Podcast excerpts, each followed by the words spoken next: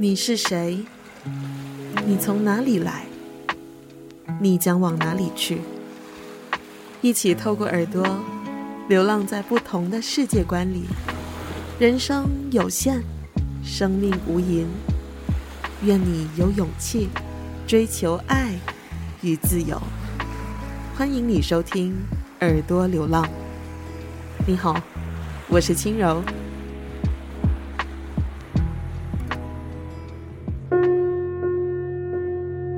那的确，我之前是不大会跟别人沟通，真的是戏剧打开了我的人生，把心里想要表达的东西或者想要说的话，通过演出，通过剧本来传达。我第一次演的第一个角色，我还有印象。那个角色其实不是很讨好了，他就是整场戏都会在舞台上，也只有一句台词，就是“给我一点吃的吧”，是一个白痴的角色。所以那时候我的很多学长学姐觉得说：“哎，我演得很像，很像白痴。”就那时候不知道是开心还是怎样。不过就想说，呃，有人鼓励也算是不错了。就这样子投入在戏剧活动里面。刚才说是什么可以让我放弃一切来投入这个？可能就是因为人的关系吧。我想舞台剧是把不同的人凝聚在一起来成就一件事。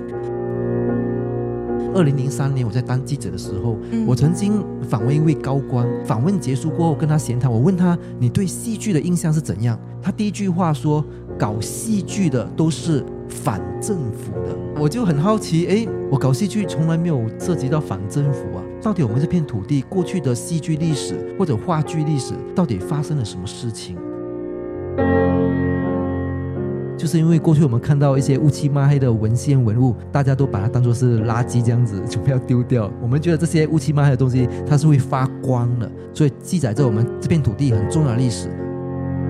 话剧的这些老前辈一样，他们参与这一些很重要的历史进程的过程当中，他们有他们的感受，他们有他们的非常深切的这种经历跟想法。如果可以透过口述历史去做到一个记录，它就是一个非常珍贵的文献，而且最重要的就是它做到了一个传承的作用。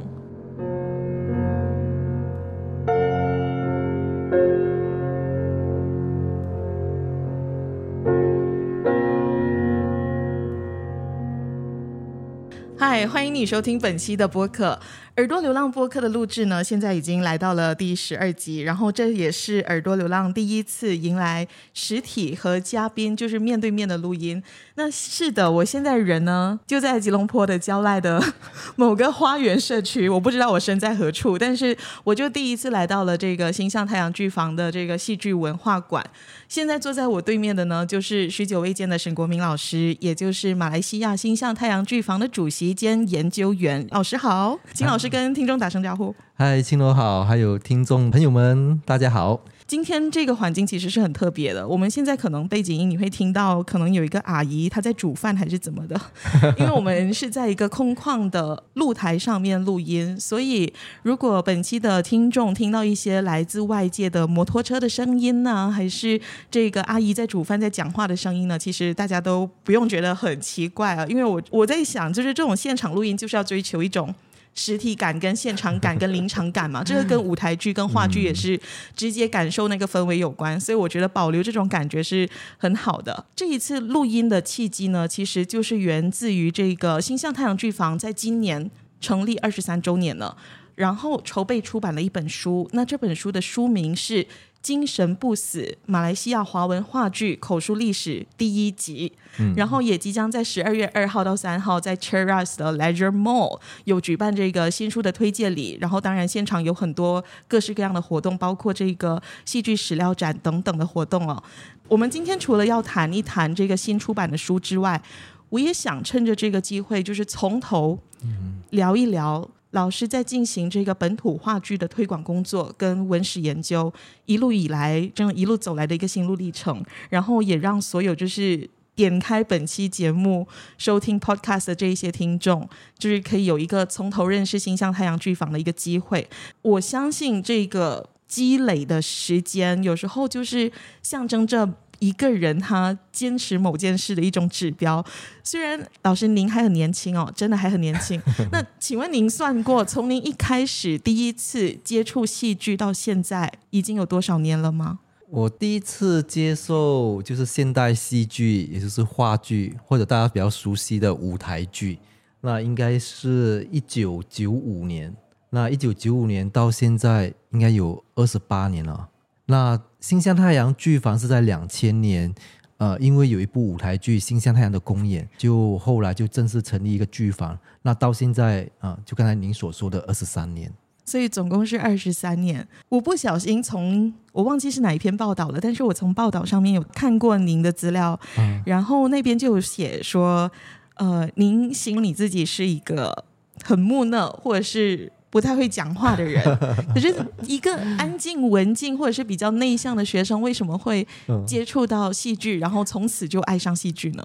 对，因为我我会接触就是戏剧，就是在我念中学的时期，因为念中学的时期，每个学生必须选择一一样课外活动。那我初中一、初中二选择的课外活动是跆拳道。那但是跆拳道一个礼拜要上两次课，我就觉得有一点重。而且要缴学费。那戏剧组呢？为什么会踏入戏剧组呢？是因为我在选择要参加哪一个课外活动的时候，刚好有一个同学他是戏剧组里面的成员，他就说：“呃，进来进来。”我就这样傻傻就被他拉进去，就这样子就跟戏剧结下不解之缘。那的确，我之前是不大会跟别人沟通，也是呃不大。会呃跟同学一起玩玩耍，或者去去逃课，或者去看电影都没有，就乖乖的去上课，嗯、乖乖的就回家，嗯，这样子。那真的是戏剧让我打开了我的人生，那也接触了不同的朋友，也开始说会跟朋友为了排练一部戏剧或者办一场戏剧活动，可以呃到很晚很夜才回家。我觉得这这是。在我没有踏入戏剧活动之前，所没有体会到的，嗯啊，所以可能因为这样子，也让我多了一扇窗，把心里想要表达的东西或者想要说的话，通过演出或者通过剧本来传达，嗯，内心想要表达的东西吧。嗯嗯，我看到你的资料，其实你这些年来也有很多的创作，无论是编剧，然后导演，然后自己是演员，也有。这三重的身份一直在一直在轮换着。那你还记得你您第一次这个在舞台上的角色、嗯、或者创作的角色是什么，或者是剧本是什么吗？哦、我第一次演的第一个角色我还有印象，嗯、那时候就是因为演那个角色，我的学长学姐就说：“哎，你演得很好哦，很像啊。”就给了很多鼓励的话。那个角色其实不是很讨好了，他就是整场戏都会在舞台上，戏也只有一句台词，就是。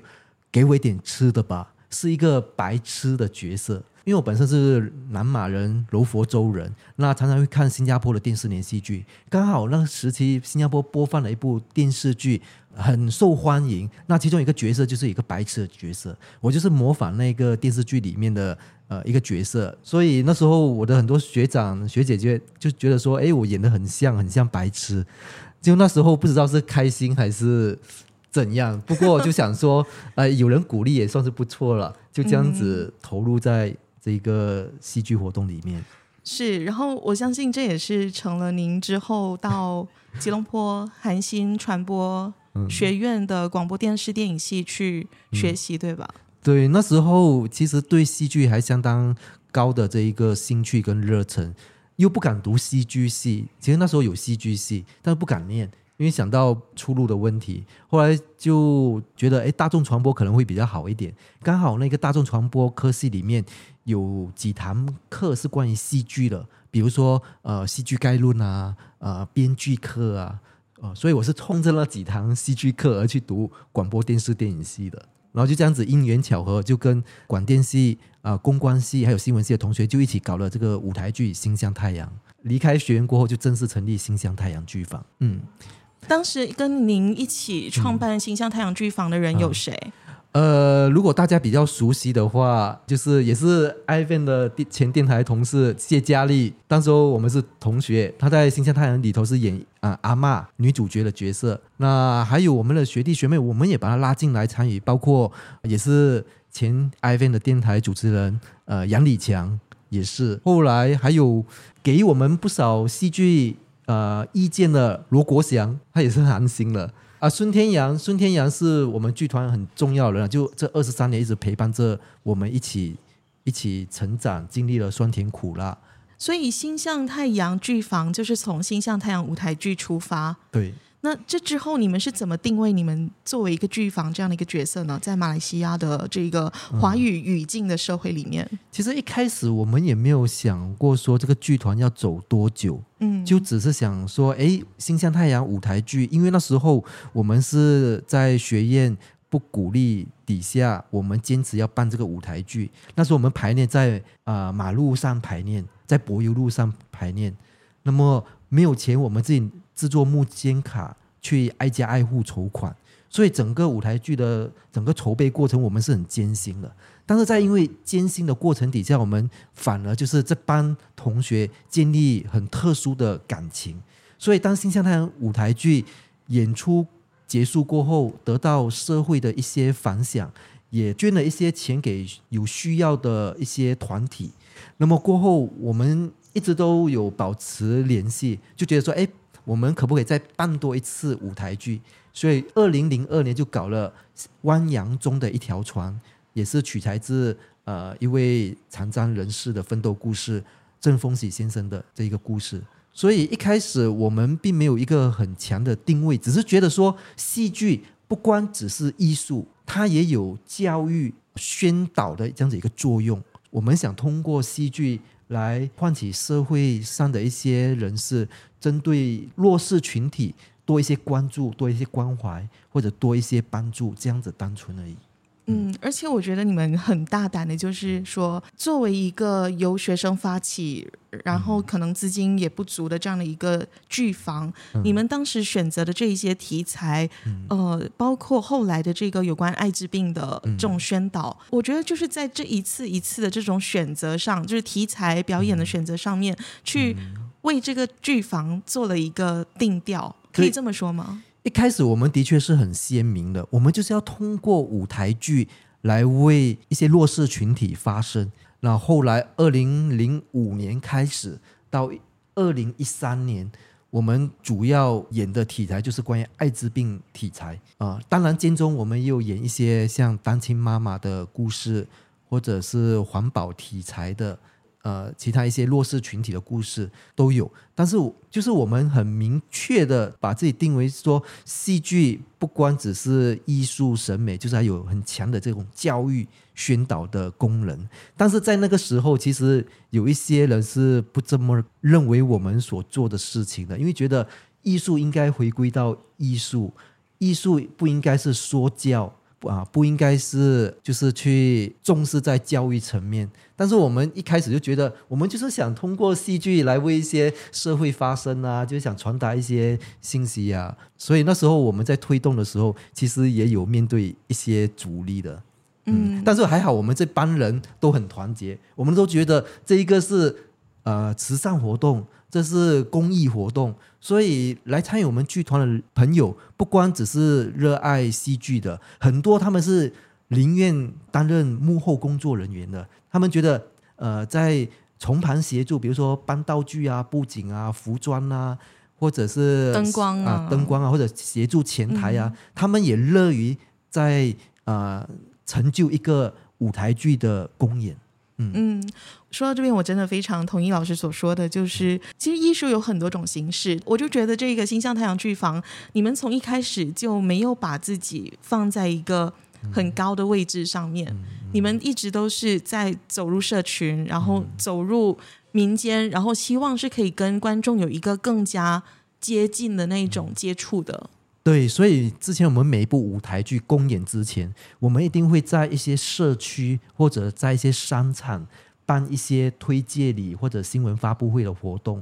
就是希望跟民众多一点的联系。甚至像二零零六年到二零一三年，我们在主推这个艾滋病舞台剧的时候，我们一定会在舞台剧公演之前的几个星期，动员我们的台前幕后人员一起走入社区或者商场去做艾滋病的教育宣导活动，包括向民众做这个问卷调查、派安全套啊，甚至派这个艾滋病的宣导知识手册等等的。就是我们的台前幕后人员不只是在筹备舞台剧，也走入社区跟民众建立这个联系。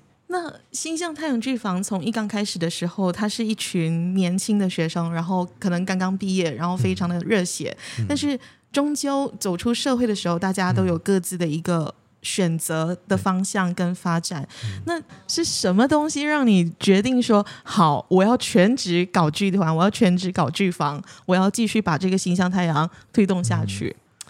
包括后来你还继续去 pursue，去去深造，去读更多跟戏剧有关的专业跟研究。嗯，对。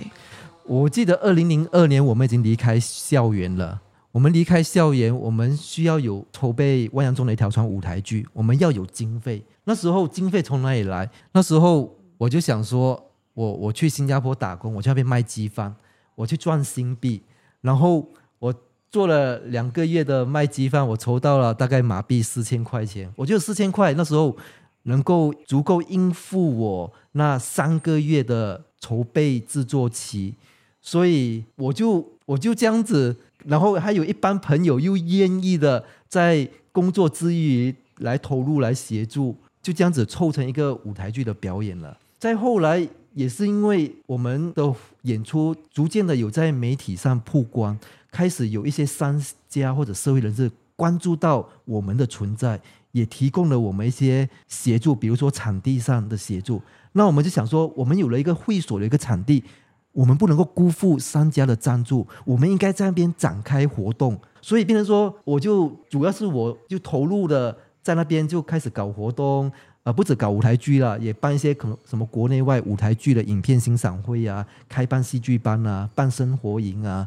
呃呃，从那边一点点的收入来源来支撑支撑整个剧团的运作。当然，靠我一个人是没有办法了，真的是要靠我的团员，我们的团员就全体的力量，才能够让这个剧团能够走到现在了。是，可是我的疑惑，老师还没还没，还没解答到，就是很好奇的是，是什么样的一个这么巨大的能量来源？那个初衷，那个动力，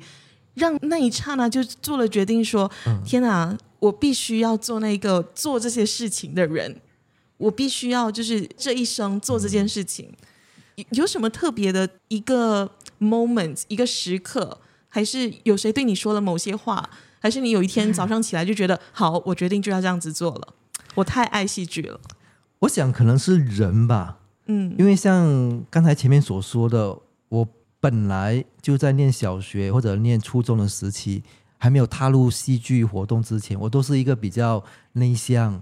不爱说话，也不懂得跟朋友打交道的这样的一种人。但是在戏剧里面，我就会主动的跟我的演员沟通对话，因为我要指导他们，呃，成为戏中的角色，那我也必须跟我的幕后人员对话。可能是因为我想建立人与人之间的这一个关系，所以舞台剧可能就是一个桥梁，一个渠道，让我可以跟我的我的同学、我的朋友能够有更进一步的互动。所以之前为什么你刚才说是什么可以让我放弃一切，放弃一切来投入这个？可能就是因为人的关系吧。我想舞台剧是把不同的人凝聚在一起来成就一件事。那让我觉得我投入在这一个舞台剧里面，我可以跟人不同的人对话。我可能有朋友，因为这样子我有朋友。嗯，然后呃，好。我这样子听下来了，非常谢谢老师这个这么真诚的一个回顾跟分享。我我我我这边这样子听听到的东西是，您好像找到了那个跟世界对话的一个管道，就是跟世界、跟人去沟通、去表达的那个，算是工具吗？这也不算是工具，它就是一个舞台，就跟戏剧的舞台一样，就是你找到了这个媒介，可以让你好好的去传达您心里面很想要说的东西，很想要表达的东西，然后接着这个东西，您又可以跟身边的这些人们去达到一个连接。嗯。所以我想，这可能像您所说的，就是人之间的这个关系，去推动您去想要去把自己投身于这个这个舞台剧。我听到这边很多很多的这些听众朋友们，我非常强烈推荐你哦！我每一期的播客都在强烈推荐我的听众做很多其他的事情，不过我真的强烈推荐你去看。呃，之前新象太阳剧坊曾经出版过的书，啊、这个新象太阳剧坊出版过非常多的呃这些书籍里头，有一些书籍呢是有提到过这个沈国民老师他自己本身这一路走来的一个用文字记录下来的心路历程啊，在当中其实提到了很多他为了找钱这件事情，然后去了新加坡，去了英国那段岁月的那种。啊，坎坷！我们这样子回首过去，这一些路好像就是一个必经的过程嘛。当然，当您在那一个情况底下的时候，肯定是嗯、呃、很不舒服，然后需要很大的力量去走过去的。嗯，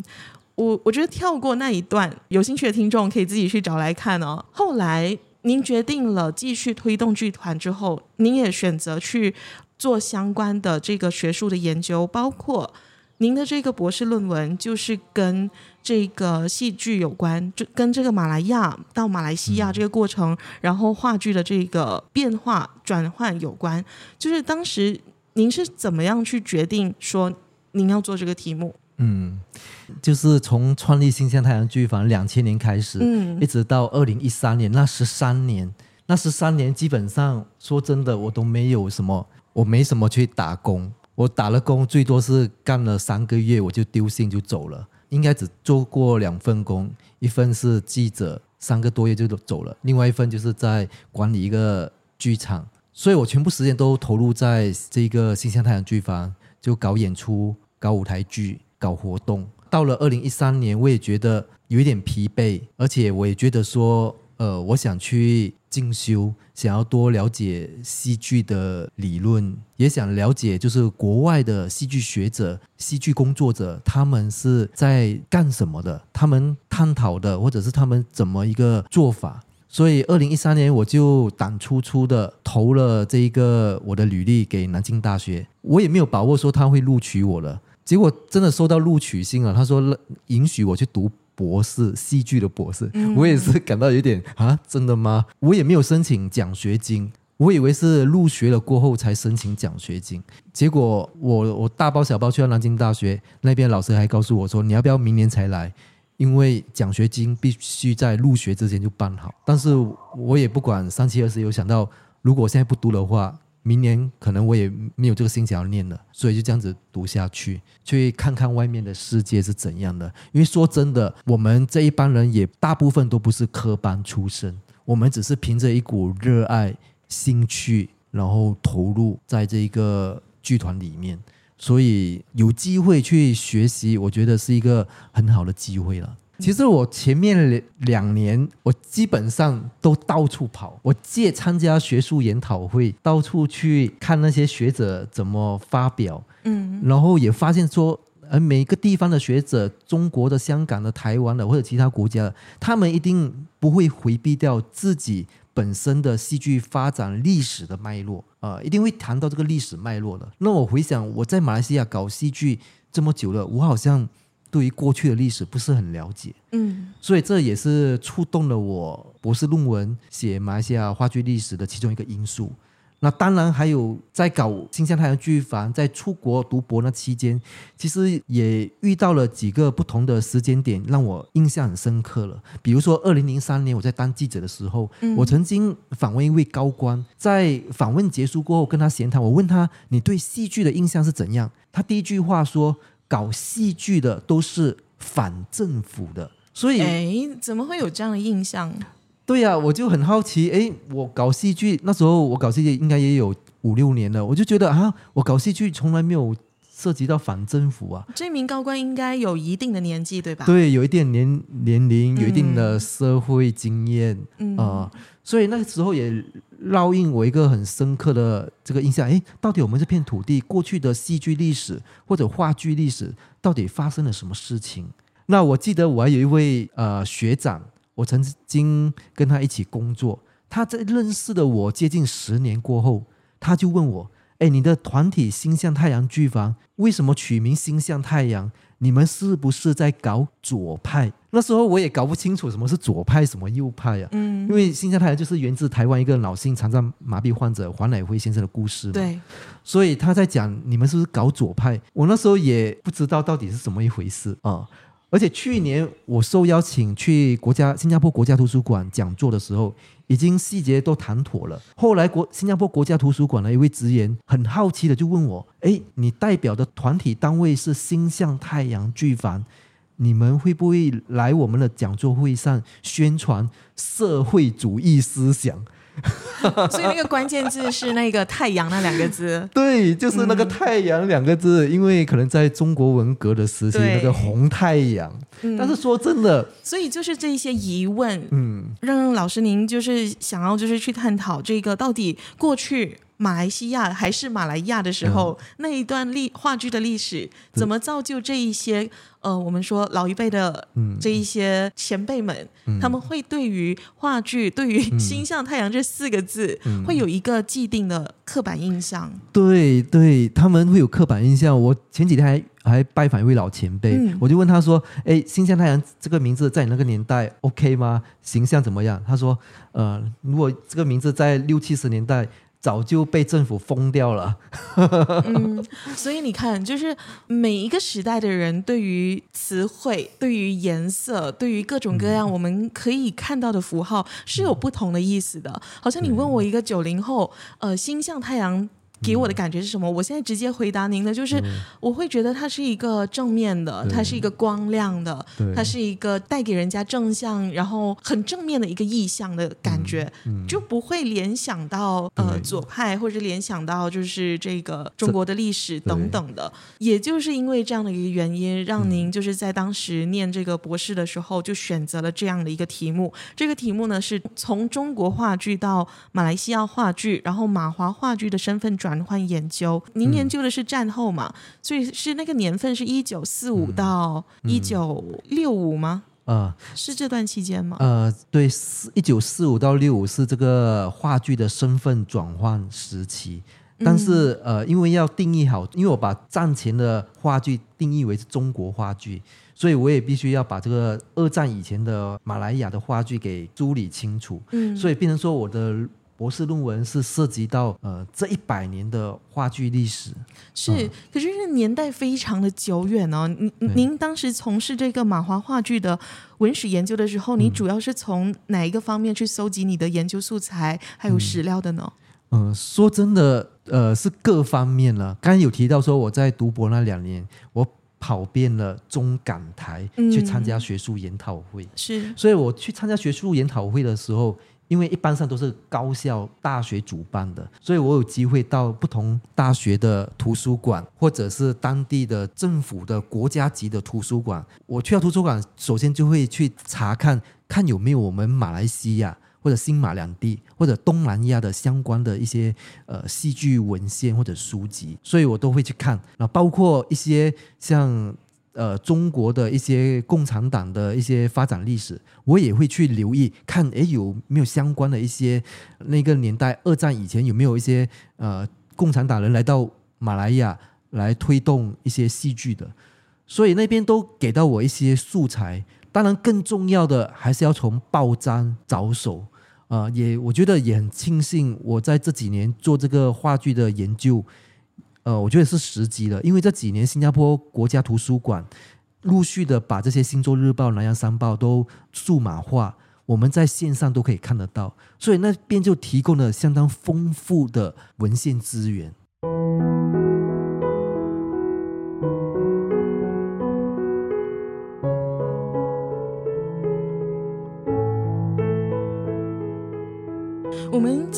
时间有限，没有办法就是再去深聊老师的这一个研究。嗯、可是我觉得是非常有趣的研究。您透过老师的这个博士论文，我们可以看到当时的这一些前辈们跟参与早期马来西亚话剧的这一些人，他们的这个身份认同，或者是他们的对于国家的那种认同，是出现了怎样的一个呃变换的一个过程？跟他们透过他们的这一些呃表演、表演的内容、剧目等等的，其实都。是非常有趣的一段历史哦。这沈国斌老师有把这个他的这个博士论文呢，呃，出版成一本书，也是由这个新乡太阳剧房出版的。请问现在还还可以买得到吗？嗯、可以呀、啊，可以在就是如果网上有一些书店，比如说大江书店或者好像友人书店都可以买得到。嗯，所以大家如果对这个这一段历史有兴趣，想要去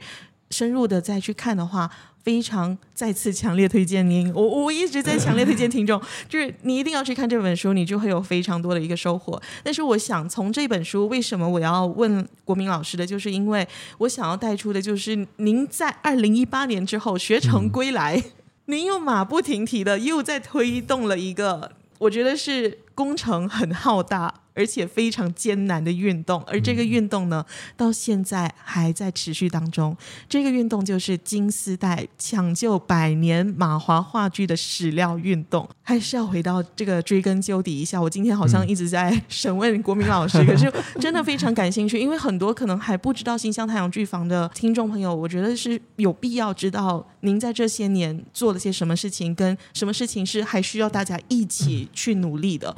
包括就是这个史料的运动，嗯、就是为什么您在二零一八年的时候，你会想要开始做这件事？呃，其实跟我那个博士论文有关系啊，因为我觉得我写了这个博士论文，其实还是很粗糙，还是有很多史料没有掌握到，而且我还相信史料散在民间，不是在那些档案馆或者图书馆，反而是在我们的华社民间。还有很多很重要的文献在那一边，而且必须赶快去收集保存，要不然可能很快的就当做是垃圾丢掉了。所以那时候我拿到博士学位，其实那时候中国有一有一所高校想要聘请我去当老师任教。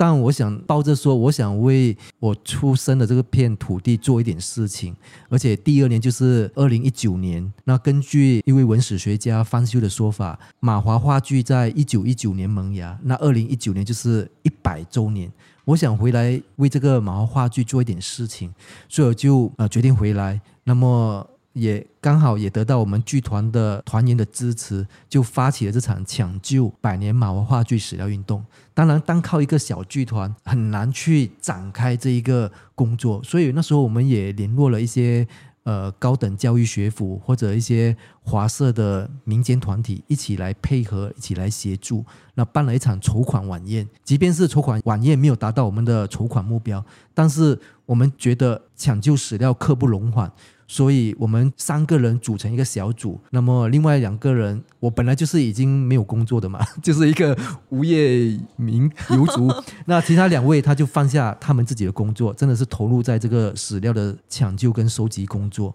那么的确的，在二零一九年那一年，我们本身也取得很大的收获，包括在一个老剧社的天花板上面找到了二战以前的一个文献文物啊。也亲眼目睹抢救到两包垃圾袋，准备要丢掉的文献，刚好我们去到打开看，都是六七十年年代的那些表演艺术的资料，所以我们也真实的抢救到这些东西，而且也真的是采访到二战以前演话剧的老奶奶，所以这些史料或者是感受到有一些人真的在等待着我们去收集他们口述历史。所以下个礼拜六我们所推荐的那本新书《精神不死：马来西亚华文话剧口述历史》第一集，我们这次是收录了十位受访人人士，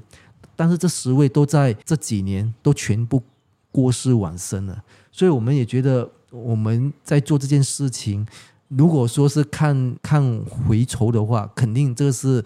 呃吃力不讨好的事情。但是我们真的想为我们马来西亚这片土地的戏剧历史。就是希望可以记录一点东西，让这一代跟下一代的人呃了解。所以我刚刚就在想，为什么在二零一九年当年去推动这件事情的时候，你们下这个运动的题目，你们就用了“抢救”这两个字。嗯，的确是抢救。包括您刚刚说，您跟这个伙伴看到那个垃圾准备要被丢出去，对，然后就在他被丢出去之前抢救回来。对对，其实那时候我们用“抢救”的字眼，很多人都反对的，就觉得太煽情吗？还是呃，觉得有必要用这么严重的字眼吗？嗯或者是觉得抢救真的贴切吗？如果那些东西已经不见了，你抢救也抢救没办法抢救啊。因为很多人认为很多史料都在二二战就日本侵略马来的时候，很多东西都烧掉了，嗯，或者很多人也走了，现在才来做太晚了，嗯。但是我们就想到不怕慢，只怕战嘛，是啊，呃，所以就就敢敢来了。那时候二零一九年结束过后。两千年、二零二一年到现在二零二三年，其实这段时间我们一直都在收集史料。这段时间我们就是真的就是某个人打电话给我们说：“哎，我们这边有史料，你要不要？”我们就马上开车就过去。好像上个礼拜我们才去槟城载了一大箱的很珍贵的文献，那一箱子就是真的是研究北马戏剧近四十年很重要的文献资料。这一些年来，你们截至目前为止，你们收到的史料有哪些？我们收集的史料啊，剧本是一定的，就包括手抄的剧本、没有出版的剧本。那第二就是剧团的徽章啊，那第三就是照片剧照，那第四就是演剧的特刊，或者是宣传单，或者是接招，或者是票根。啊，这些都是我们要收集的。另外就是一些简报啊，或者是一些文艺杂志啊。其实后来我们已经扩充到、扩展到不只是收集话剧的史料，包括戏剧范畴的史料都收集。比如说地方戏曲，像粤剧、潮剧、福建福建戏、高甲戏、琼剧啊，这些地方戏曲我们也收集。另外，我们也扩展到包括马华文学的文史资料。那因为戏剧也是文学的一部分，所以我们往往也从那一个马华文学的出版呃文集里面也看到了不少的戏剧的史料的记载，所以我们后来是全面性的在收集整个马华文学的史料。那通常你们去收集这些史料的时候，会直接跟这一些给你们史料的人，嗯，跟他们有一个直接接触吗？通常你们的他们的反应是怎么样？他们对于你们做这件看起来好像傻傻的事情，是怎么样的一个反应？是支持的，还是有鼓励的？还是有些人会还是会觉得说你们在做一些真的是没有尽头，然后也吃力不讨好的事？其实经历过这一段戏剧历史的这些老前辈，他们。体会是很深刻的，所以当他们知道我们要拜访他或者询问他关于戏剧的历史的时候，很多时候他们是往往拒绝的。就像刚才我说的那位高官，搞话剧都是反政府的，所以这些前辈也知道过去戏剧在社会上所扮演的这样怎样的一个角色。所以我们试过要采访一位老前辈，他是一而再再而三的拒绝见我们了，但是我们通过不同人士。去跟他去说服他，后来这位老前辈也觉得很纳闷，我都拒绝你你们一次两次了，你们为什么还要来见我？甚至他感到有一点担心害怕。到最后，他真的见了我们，然后我们跟他聊两个小时。两个小时过后，他才说，在我还没有见你们之前，你们一而再再而三通过不同的人来游说他，他是感到紧张害怕，因为他不知道。我们这几个年轻人的背景，可能是某某谁的后代来找他算账的。我们真的有试过采访一位老前辈，在我们访谈过后，他也跟很老实跟我们说，在他没有见我们的时候，他真的很害怕，真的是担心你是某某人的后代来找他报仇了。我我觉得说到这边，想请国民老师再为我们补充一个历史的背景或是脉络，为什么这些？老人家这么害怕，当时的这一个话剧，在那个年代哪一个年代时期，它的内容或者是它的这个舞台的形式是怎样的一个状况？嗯，为什么他们会情绪这么的这个反应这么激烈？如果说从一百年前清末时期，那时候还不叫话剧，那话剧的前身就是白话戏、新剧，更早叫文明戏。那文明系在清末时期，孙中山来南洋、来马来亚宣传革命的时候，孙中山先生已经意识到我们这边的很多啊、华侨或者我们的祖辈先辈，他们是不大认识文字的，他们受教育程度不高的。但是要引起他们对这个中国的革命的这种呃热情，有钱出钱，有力出力，必须呃在思想上进行有效的宣导或者灌输。而那时候，戏剧就是最好的一种宣传的武器。所以在清末时期，孙中山先生就把这个戏剧的革命的种子播在马来亚了。那到了中华民国成立过后，那进入到一九一九年五四新文化运动。那新文化运动更强调要把那些封建的保守的思想给打破，强调民主科学，呃，也强调白话文。那也通过白话戏来把一些进步的思想灌输。而在二十年代，其实马来亚已经有华文学校有两三百间了。这两三百间华文学校都是靠华社自己来筹款来发展来建校。而当时候最好的筹款方式就是演话剧。你那个年代，你唱歌跳舞是没人看了，人家会觉得是靡靡之音。只有话剧演的是健康的主题思想，带有移风易俗、针砭社会、提高人民知识的一种宣传有效的工具。那到了三十年代，我们经历过一九二九年的世界经济大恐慌、世界经济大萧条。那时候，我们很多的华侨没有工作，饿着肚子，有些人为了吃饭，为了活一条命，可能去偷去抢。制造了社会问题。大家对马来亚共产党历史熟悉的话，知道马共是就是在一九三零年成立的。在那个年代，中国的共产党也被国民政府剿共，那很多中共人士逃难到马来亚，而他们在华文学校任教，也开始应用戏剧来作为反帝反殖。到了一九三七年七七卢沟桥事件爆发过后，我们掀起了一种抗战重整救亡的时期。那我们的话剧就达到一个高潮了，所有的话剧都在把日本怎么侵略中国的整个实际情况，通过话剧表现出来。不只是在舞台上，包括街头剧、活报剧等等的不同的形式都呈现了。那二战以后，戏剧还是扮演着很重要的角角色。哪怕是一九四八年紧急法令过后，所有左翼的戏剧都被英殖民政府呃解散或者禁止。其实我们过去五十年代有一组官方的华语剧团了，就是我们的新闻部底下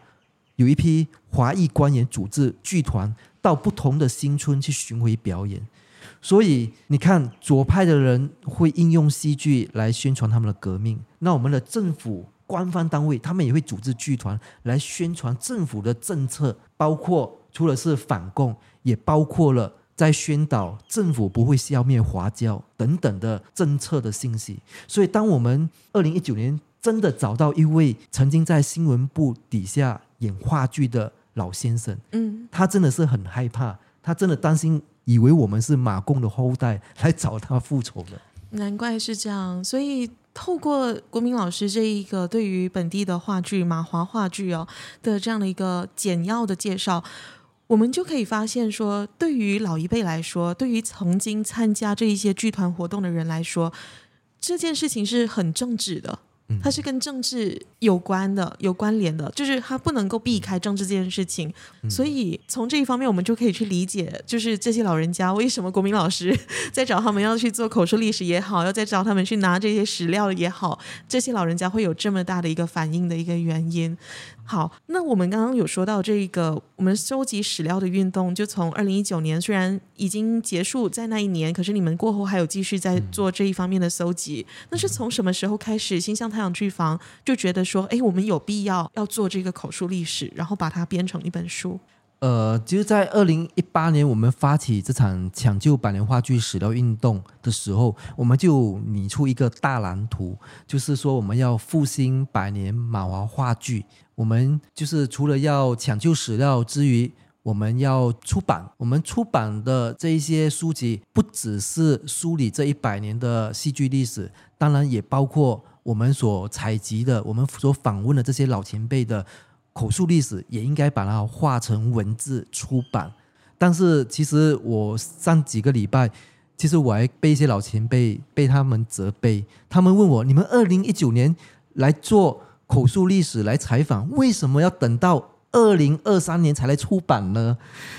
所以那时候他们责备的那个背后原因是什么？就是你采访的那些人都已经不在了，都已经过世了，都已经过世了。嗯、你现在出版有意义吗？有价值吗？嗯，那么如果谈的一些内容有争议的话，死无对证 了。所以他们会有各方面的顾虑，对顾虑就会质疑说：哎，我们在这个差不多四五年过后才出版这本口述历史，他们会质疑我们。但是其实，呃，我们这本口述历史不光只是记录访谈的对话，我们还做了很多的注释。注解，去翻查大量的文献资料来补充、来核证受访者的那些内容，所以真的不是一两年就可以完成这一本口述历史了。嗯、是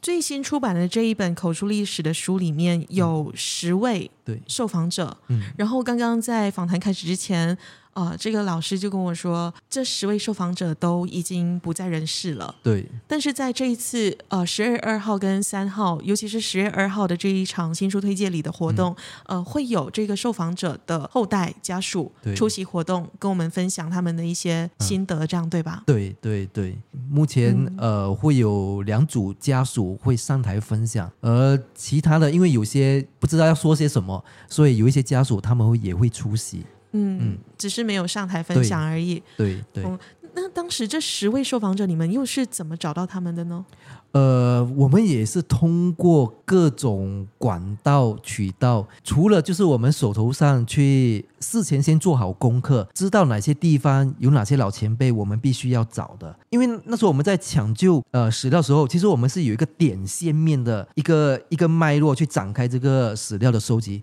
我们以华文读中为点，我们每到一个地方一定会去读中，读中去拜访学校的校长，还有相关的呃教文史的老师。通过他们对当地的了解认识，帮我们引荐了当地的一些老前辈，所以我们以读中为点，连线到当地的社团会馆或者校友会、青年会等等的，变成以一个点线面的形式来收集抢救我们所需要的话剧史料。每一个州属、哪一个小镇，过去不管是战前战后，有哪些剧团、哪些会馆有戏剧组，有哪些人在那边推动啊？听起来。又是另外一个很艰巨的工程，嗯、但是恭喜你们，呃，完成了第一集的部分。既然会放上第一集，对，也就是说还会继续把这个工作做下去。对，我们希望接下来第一集，然后接下来很快的会有第二、第三集，一一直会到第十集。所以现在还是需要，就是如果任何的公众、社会大众、马来西亚的华语圈子的民众，嗯、他们如果知道自己的老人家在过去有参与过这个话剧活动的话，你们还是非常欢迎他们跟新乡太阳剧坊联络。对，我们一定会跟你们约时间，然后亲自去拜访你们，跟你们收集口述历史，或者如果手头上还有一些珍贵的文献，比如说剧照啊、简报啊、特刊啊等等的。啊，那就更能够补充我们在书写这段百年戏剧历史了。嗯，我相信这十位受访者虽然他们已经过世了，而他们所给予的那些珍贵的口述的资料、口述的资讯。对于新向太阳剧坊来说，对于国民老师您来说都是非常珍贵跟非常重要的。只是我这边想请问老师的，就是在这整个做口述历史的过程当中，因为我有幸先看到了一些呃这个新书的文件嘛，我就看到很多时候就是您拿着这个录音笔，然后就坐在这个可能行动不方便的老人家的嗯面前，然后就是听老人家说话。那在这整个过程当中，老师您的感受又是什么？跟在这些老人家当中，有哪一次的对话让你印象特别深刻，或是特别触动您的？嗯，每一位的受访者，因为讲的年代都不同，像这次我们的口述历史书籍涵盖了非常广，从二战前一直到战后，到马来亚独立，甚至到马来西亚成立过后八十七八十年代这段半个多世纪的。历史。那每一个受访者在接受我们访谈的时候，其实他们从他们眼神里头，都让我们感受到他们对这一个戏剧运动是历历在目的。特别是我们采访的一位老奶奶，九十九岁，哪怕是她告诉我们，超过五十年、七十年，没有人问过她话剧的历史。突然间有几个年轻人来问她话剧的历史，她是感到没有办法理解了，为什么你们要来问这么久的事情？嗯，是刘伯欣老奶奶。对，刘伯欣老奶奶啊、呃，甚至在我们访谈过程当中，访谈的内容也涉及到日据时期的状况啊、呃，谈到一些特别敏感的，他还是有所顾虑啊、呃，有所保留。但是我们觉得可以跟这一些过去的戏戏剧前辈，不要说交流啊，能够跟他们见面，我觉得。我们都感到非常的幸运啊，所以我们很珍惜每每一次跟不同的老前辈的这一个见面跟访谈，因为那一次见面可能就是最后一次了。我们今天播客进行到这一边哦，已经来到一个尾声。我在想，整段听下来，国民老师跟这个新象太阳剧坊。从一开始的很单纯的由学生发起的这样的一个舞台剧，然后去做很多跟社会理念、跟关心边缘群体相关的议题的舞台剧的表演，到之后国民老师，呃，自己的一个理想上，好像还没有看到马来亚有这个马来西亚的华语语境里面的这些话剧有一个完整的历史的脉络的过程，所以这一些老老师做的每一件事情，现在看回去，二零二三年。看回到两千年这一段时间，本来是没有相关的这些点，都已经被串联起来了，包括到现在最新的这一本口述历史。对，所以我常有时候我常常跟当年两千年我们一起搞新向太阳舞台剧的那几个朋友，常常一起喝茶，嗯、就会聊到当初新向太阳。所以我常常说，你们要负责任哦，就是当年你们怂恿 我们，就是怂恿一起搞舞台剧，我才。变成现在的我。如果当年没有这一部新向太阳舞台剧的话，说真的，我也在想，我现在会是怎样的我？我也不知道我现在会干嘛，可能还就是就是在卖鸡饭咯。什么都有可能。可是冥冥中，就是您选择走上了这一条路。我们今天谈的很多都是从您的视角出发去看新象太阳剧房。嗯、那现在站在这个点上，您的感受是什么？二十三年走到这边。呃，今天早上我才收到我的剧团的团员孙天阳，也是创办人之一，嗯、他把这二十三年的整个发展脉络给整理出来。他把两千年到二零零二年定为就初创期，然后零二到零五年，呃，是什么发展期，然后又什么鼎盛时期、潜伏期、转型期等等的。我看了过后，好像在回望这过去这二十三年所走过的路。嗯，说真的。我们当年可能只想个搞这两三年就各自生活了，但不知不觉就走了二十三年。其实这个也不是我们呃所预定的目标，呃，完全是不在我们设想范围之内的。到现在，金像太阳在做的事情，讲真的，同样的还是像二十三年以前那样，就是走一步看一步。包括这一次我们出版的《精神不死》这本新书，说真的，几个礼拜前印刷之前，我们都找不到。印刷经费来印这本书的，我们完全是没有经费来做这些事情的。但是很幸运的，就是当我们已经确定说十二月二号、三号一定要办这个新书推介礼发布会的时候，就在两三个礼拜之前，有一个热心人士答应赞助这一本书的印刷费。所以，我们从来没有去很好的去规划我们未来的路是怎样。不要说是未来的路，包括近一两个月的路是怎样的，我们都没有一个很很详尽的计划。但是我们心中心中是有太阳的，我们心中是有愿景的，有梦想的，有一个蓝图的啊。所以就是很庆幸，就是我们在做这件事情的时候，社会人士还有是看到这一方面的重要性。嗯嗯，很棒，真的很棒。就是你们就是在走好眼前的路。然后用最大的力气走好那一步，每一步都很艰巨，每一步都很艰难，但是每一步带来的那个成果跟效果，我个人觉得真的是非常非常有意义的一件事情啊。不过说真的，嗯，我们走的每一步路，或者是我们每跨出的那一步。说真的，我们的确是需要华社的力量来撑着我们跨着那一步了。如果是靠我们独立去走，真的我们是没办法走下去了。可能在两千年的时候就已经在那边停止了。是，那现在星象太阳剧房还需要，不管是马来西亚的华社，又或者是中港台的中文圈子的人、华语圈子的人，呃，很多海外的华人，可能都有机会听到今天的播客。请问，就是您觉得这个星象太阳剧房还有什么是想要就是需要社会大众协助的一个地方，或者是关注的一个地方吗？呃。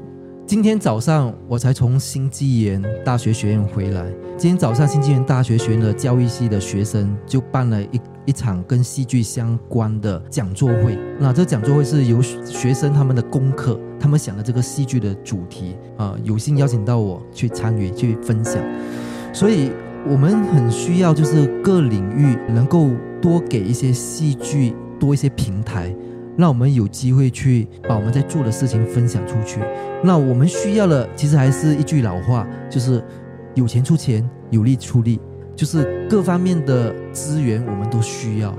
所以今天这个平台其实也是给予我们一个很重要的平台，就是让更多人来了解我们在做的事情。当我们在做的事情不是我们个人的事情，而是我们这片土地、我们华社、我们我们的国家过去一段很重要的历史，希望可以传承下去。嗯，那星象太阳剧房近期还会就是有筹备舞台表演的这样的一个计划吗？嗯、呃，接下来的展望又是怎么样？嗯，我们的刚才提到，我们有一个复兴百年。马文话剧的计划，制作舞台剧就是我们的计划之一啊、呃。我们也希望说，呃，未来的一两年，我们会做一个呃公开的演出，那、呃，甚至在全马巡演。但是你问我具体计划到怎么样，说真的，我们是走一步看一步。那么我觉得水到渠成，就会跟大家呃报告跟宣布。嗯。嗯呃，这个跟大家报告跟宣布呢，我们 我们还是会非常期待，还是有一个要有一个管道嘛。那我们可以从什么方面去呃获得星象太阳剧房的最新的资讯呢？呃，我们有一个脸书的专业，大家只要在 Facebook 脸书打“星象太阳剧房”，应该就能够找到我们的专业了。那另外就是我们的活动，一般上都会通过传统报章媒体去发布。现在的传统报章媒体基本上都有自己的网站来宣告一些活动信息，所以大家也可以留意。嗯，就是也就是，我们用 Google 关搜寻关键字“星象太阳”，应该本地报章都会有相关的这个报道。对，好，那我觉得在最后的时候，还是要再一次呃帮星象太阳剧房宣传即将在十二月二号，也就是这一个周末二号和三号的这一场活动。呃，老师可以说一下吗？因为二号、三号不是一个单纯的新书推荐礼，它有非常非常多的活动，而我我就有幸去帮忙去主持这个新书推荐礼。但是新书推荐礼之后，还有一个很棒的一个表演，呃，是这个唱我们的歌音乐分享交流会，这是在三号的。对，这边请老师就是跟我们说一下这两天的活动分别有什么，跟它开放时间是从几点到几点，民众可以自己选择时间去。好，十二月二号跟三号从早上十一点到晚上九点，我们都会在那一边。呃，有这一个本土戏剧的史料展，就是我们在抢救百年马文化剧史料运动所找到一些珍贵的文献文物，我们会在那一个平台把它展示出来。同时，呃，刚才秦龙也提到了，我们过去出版了很多书，所以我们在那边也会设立一个本土戏剧的表演艺术书展啊，所以大家都会在那边找到我们出版的书籍。那同时也在推动这个金丝带。为什么是金丝带呢？就是因为过去我们看到一些乌漆抹黑的文献文物，大家都把它当作是垃圾这样子，准备要丢掉。我们觉得这些乌漆抹黑的东西，它是会发光的，所以记载着我们这片土地很重要的历史。所以我们在那边也会呃宣导这个金丝带的意义，也会派发金丝带啊。那特别的活动呢，特备活动就是十二月二号下午三点到五点，我们有这一本《精神不死》新书推荐礼。在那一天下午的两点到四点，我们也办了一个儿童填色比赛。儿童填色比赛主要是对这个金丝带、对这个史料的一个图画啊、进行填色，从中也希望唤起孩子们对史料的认知。因为家里面可能有一些阿公阿嬷，可能还保有一些很旧很旧的文件。那孩子们参与的这个填色比赛，可能回去就可以告诉他阿公阿妈，哎，阿公你这些东西哦，你还要必要保留的话，可以可以联络我们新乡太阳剧坊。嗯，那十二月三号早上十一点到下午一点，我们有一场金丝带文保运动的专题讲座会。这个专题讲座会就是把过去这几年我们抢救史料的过程，跟大家做一个报告跟分享。那下午三点到五点就有这一场唱我们的歌，新向太阳剧房成立二十三周年的音乐分享交流会。这个音乐会主要就是把过去我们二十年所创作的歌曲，每一部舞台剧的主题曲跟插曲，会在那个平台现场演唱。这一场音乐会也是我们音乐创作团队第一次站在一个舞台。演唱专辑里面的歌曲，因为过去我们总共发过五张音乐专辑，其中有一张是入围南洋十大歌星颁奖典礼最佳 DIY 音乐专辑，那有另外一张陪你走过，也曾经入围雨鞋奖最佳电视电影原声专辑。可能大家会很好奇，哎，我们是舞台剧啊。怎么跟电影、电视有关系？我们那时候就是用舞台剧的原原声专辑入围到电视、电影音乐专辑，所以当时候我们的歌手包括啊、呃，大家可能比较熟悉的杨礼强，还有呃精美严精美，最近入围 S O 的经典歌曲《八强》，所以他们都是我们剧团的音乐组的歌手，都会齐聚在雷雪莫的舞台。嗯嗯，我想来到最后，我就稍微。总结一下，跟我跟老师认识，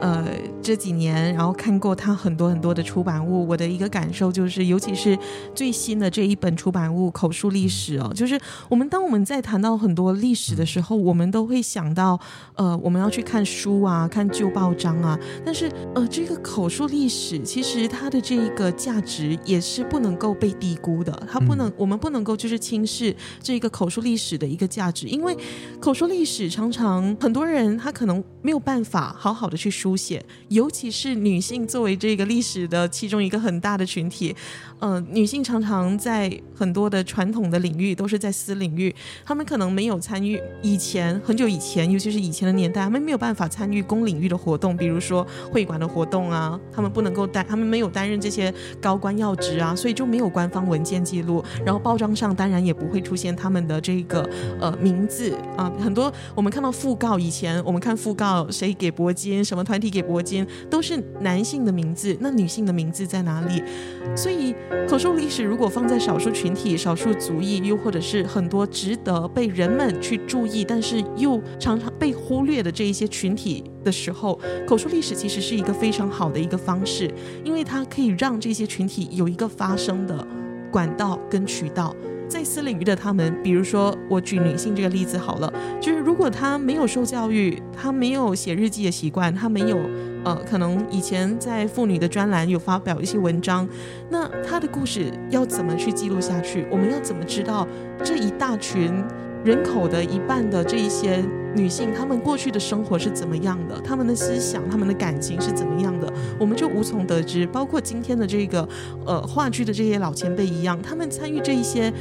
很重要的历史进程的过程当中，他们有他们的感受，他们有他们的非常深切的这种经历跟想法。如果可以透过口述历史去做到一个记录，它就是一个非常珍贵的文献，它就是一个跟我们所一般看到的文字的或者是物品上的那种文献跟历史的文物是有同等的一个重要性的，而且可以让我们看到更多的，我觉得啦，就是看到更多的细节跟情感上的一个层面，而且最重要的就是它做到了一个传承的作用，就是这种经验的传承的作用。所以我觉得新向太阳剧坊，我觉得国民老师跟他的团队。真的在做一件非常非常重要的事情，你们在做一件可以让未来的世代、未来的马来西亚人、未来的马来西亚的华社的这一些子弟，又或是年轻一代，可以更了解我们在这片土地上的历史。了解了这个历史之后，我们才能够真正的懂我来自哪里，我是我是属于怎样的一个群体，跟我是在怎样的一个基础上。继续走下去，继续为这个国家跟社会付出我们能够贡献的一些能力跟事情。所以，国民老师，谢谢您在做这么重要的事情，谢谢您跟新乡太阳剧房做了这么多重要的事情，跟谢谢您的学长拉您去做这个舞台剧，演了一个白痴，所以才会有今天的新乡太阳的剧坊，所以才会有今天的沈国民老师。结果真的是很白痴啊在做这件事情，还是白痴，它是一个圆啊，一个圆满啊。嗯，那说回这个口述历史，其实我觉得这一本《精神不死》口述历史的书籍有一个另外一个特点，就是我们找了中港台、还有日本、新加坡、马来西亚的学者来写序文，就是我们通过国外学者看了我们的口述历史的记录过后，以他们不同自己的不同的观点来看我们这一段历史，我觉得这也是呃这次这本《精神不死》的另外一个很特别的卖点。嗯，的确，呃，您可能会觉得不寻常哦，看到这么多序文，可是这些序文呢，含金量非常高。不同的学者他们都有不同的这个关怀的观点。我我我还没把书看完，但是我已经把前面的序文先看了。然后，其实，在读完这个序文再去念正文的时候，我会更加的去珍惜。我所看到的这一些逐字的录音稿，嗯啊、呃，它背后所需要付出的努力跟它的意义又是什么？所以最后老师还有想要说些什么吗？呃，你对自己跟对新乡太阳剧房的一个寄予的期待跟期望是什么？此时此刻不要想太多，因为你们就是走好眼前的每一步路而已。所以此时此刻您的想法是什么？我今天早上还跟新纪元的学生说，前几天有一老前辈，他也是戏剧前辈，嗯，我们找他吃饭，他他说我是来劝你们的，赶快收手，不要再做了。他是认真还是开玩笑？他看起来很认真，然后语气也很凝重，嗯，然后他瞪着我们，我今天是来来说你们了，你们不要再做了，太辛苦了。那么是一种来自于前辈的心疼，你知道吗？因为你们在做真的是不容易的事啊。呃，对啊。但是我们很明确了，嗯、我们很明确说，我们一定要完成我在我们有生之年能力范围底下能够做多少，尽量做多少。那其实前阵子我也。呃，也在一间高校任教，当一个全职的老师。但我后来发现，当全职老师真的没有办法，就是可以把更多的心思放在这个戏剧文史的书写。所以后来我也辞掉那份工作，就是想说，希望在有生之年，还是把当初我们设下计划，一一的把它完成了。也是回报社会人士对我们一路的支持，呃，因为我们能够走到现在，说真的，不是我们靠个人的力量，而是需要呃社会的力量，呃，每一个人的支持，我们才可以走到这一步了。所以。最后，耳朵流浪再次非常谢谢国民老师上做客我们的节目啊、这个名不见经传的这个播客平台，老师也愿意答应就是受邀上节目，真的是非常非常的感激。也希望在听了这一期节目的所有的听众，无论您是来自哪里啊、如果您是这个马来西亚人的话，您有机会听到这一集的播客。麻烦您就是帮忙，就是把这个播客也宣传出去，因为最近这个社交媒体平台呢，有很多限制流量的这些措施哦，导致很多的这个集数都没有办法很好的在社交媒体上去流传出去，这个分享数啊跟按赞数啊那些呃都非常的关键，所以如果您没有办法出席在十二月二号跟三号的这个活动的话呢，还请您就是动动您的手指，就是把这个讯息分享出去，让有兴趣的人可以。更多的人可以看到这一则讯息，然后也可以参与这一次这么有意义的一个活动。然后，呃，耳朵流浪这边再次祝福这个新乡太阳剧坊接下来的每一步都可以好好的继续走下去，帮助马来西亚的这个历史去做一个更加丰富的补充，或者是做一个更完整的建构。好，也谢谢您这么耐心听到了这边啊。如果您觉得今天的这个节目还不错的话呢，还请您就是帮我留下五颗星的这个评价，然后呃，也可以就是到这个关注我在 i Instagram 的耳朵流浪这样的一个平台的去追踪这个页面，更多的最新的资讯呢都会在这个 IG 上面去做一个发布，才会到这个脸书的部分。所以再次谢谢大家的聆听。